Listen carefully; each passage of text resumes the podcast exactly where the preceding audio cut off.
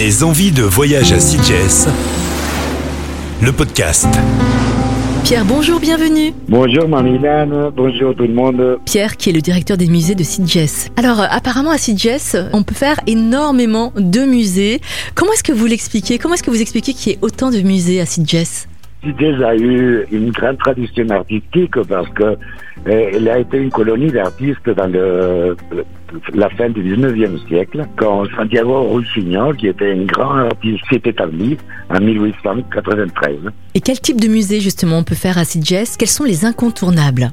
Alors, on a le Cauferrat, c'est le musée- la maison de Santiago Rossignol. Il est musée depuis 1931 et il abrite 2600 objets, œuvres d'art et aussi des objets en terre, forgés, en verre, anciens, en bois qui euh, était la collection de Santiago Rossignol et il est ouvert au public depuis euh, 90 ans. Après, il y a à côté le musée du Maréchal et, euh, et c'est la maison d'un millionnaire américain qui s'appelait Charles Deering qui s'est établi à Sitges en 1909 et maintenant il abrite une grande collection d'art euh, catalan de, de toutes les périodes depuis le Moyen Âge jusqu'au XXe siècle et la fondation euh, Stanfleet d'art contemporain qui nous offre euh, un point de vue plus moderne, plus contemporain de, de l'art à partir d'un artiste suisse établi en France.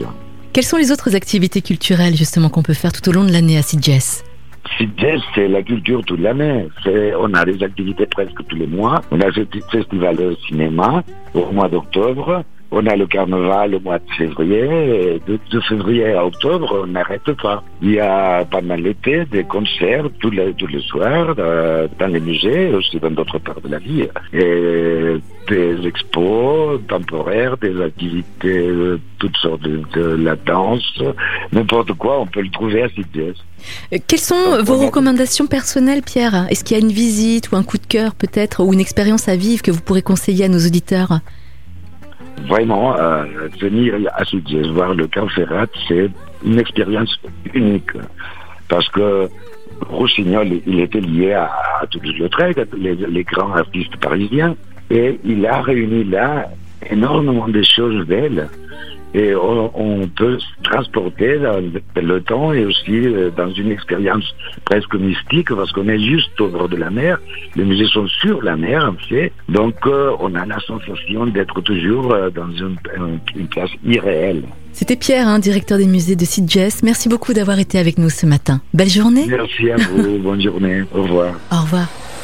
Des envies de voyage à Sitges, le podcast.